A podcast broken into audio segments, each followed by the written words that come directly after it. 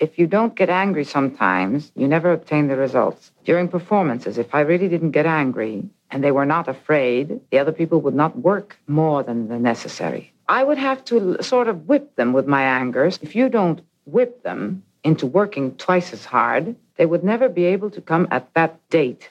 Shall we say three, four days, as I prepared operas in three or four days. If I didn't really start uh, screaming and yelling, you wouldn't have the result. We would not have gone on stage. Tja, Maria Callas hat bei den Proben auch schon mal zu ein bisschen fragwürdigen Methoden gegriffen, um andere Leute zu motivieren. Das erzählt sie hier 1973 im Interview mit dem amerikanischen Journalisten Mike Wallace. Als Kollegin hätte man die Callas also eher nicht so gern gehabt, sei denn, man steht darauf, angeschrien zu werden.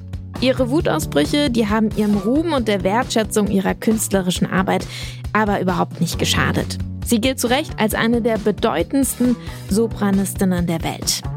Heute wäre Maria Callas 100 Jahre alt geworden. Deshalb geht es im Popfilter heute mal nicht um Pop im engeren Sinne, sondern um einen glamourösen Opernstar. Es ist Samstag, der 2. Dezember. Ich bin Jessie Hughes. Hi.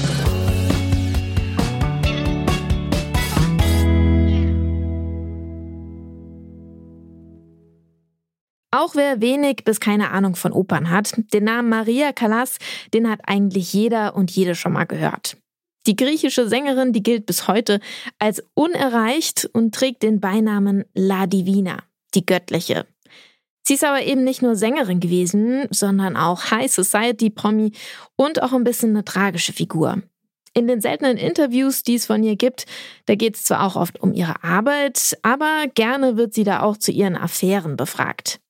Ihr Leben ist in Romanen, Theaterstücken und Kunstperformances verarbeitet worden. Demnächst erscheint sogar ein Biopic mit Angelina Jolie in der Hauptrolle.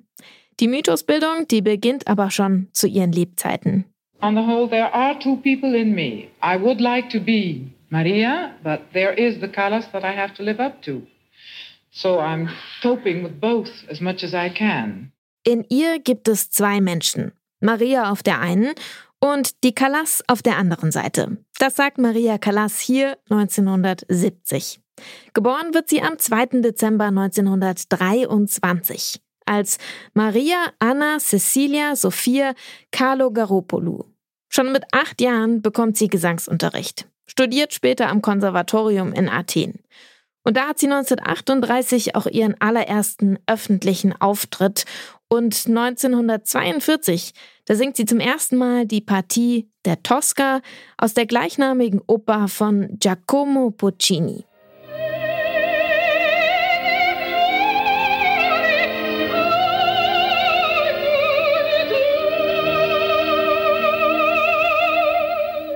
Maria Callas tritt in vielen Rollen auf. Ihr Repertoire beinhaltet 43 vollständige Partien, sowie Arien aus weiteren 34 Opern.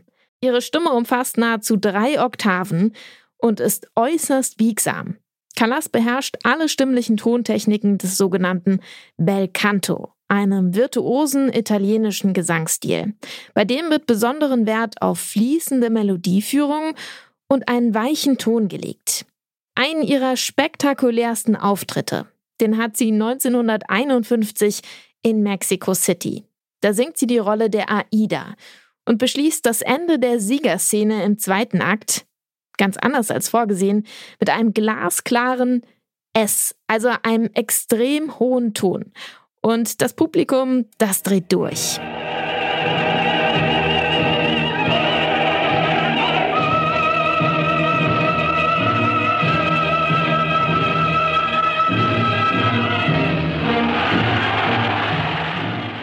In den 60er Jahren geht ihre Stimme allmählich in die Brüche. Ein hohes Arbeitspensum, ihr Einsatz in unterschiedlichen Rollen, Stimmfächern und Lagen haben ihr zwar Welterfolg gebracht, aber auch für eine kurze Karriere gesorgt. In ihren letzten Lebensjahren, da lebt Maria Callas zurückgezogen. Sie stirbt schon 1977 mit nur 53 Jahren und zwar an einem Herzinfarkt. An ihrem 100. Geburtstag verbeugen wir uns heute vor der großartigen Maria Callas und hören jetzt ihre wahrscheinlich bekannteste Arie, Casta Diva aus der Oper Norma von Vincenzo Bellini.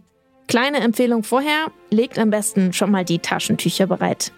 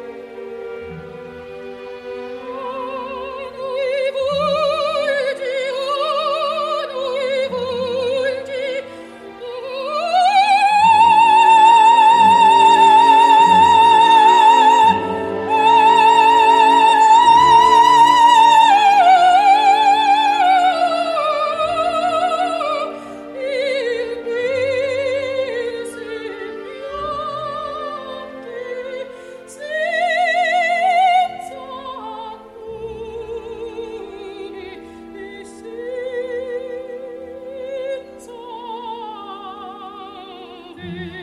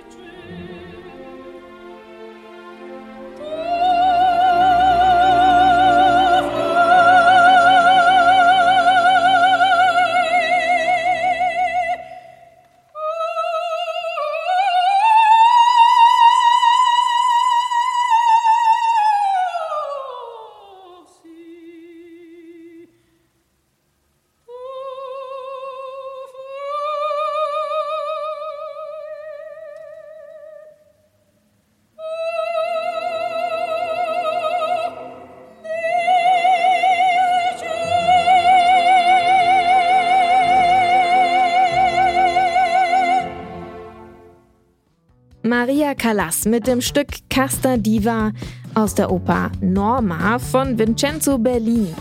Das war hier gerade eine Aufnahme aus dem Jahr 1954 und die habt ihr heute gehört, weil Maria Callas heute 100 Jahre alt geworden wäre.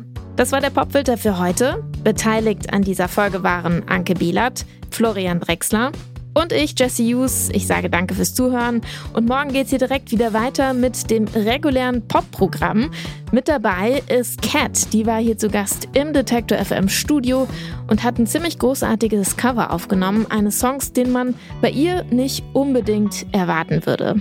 Bleibt gespannt. Bis morgen. Ciao.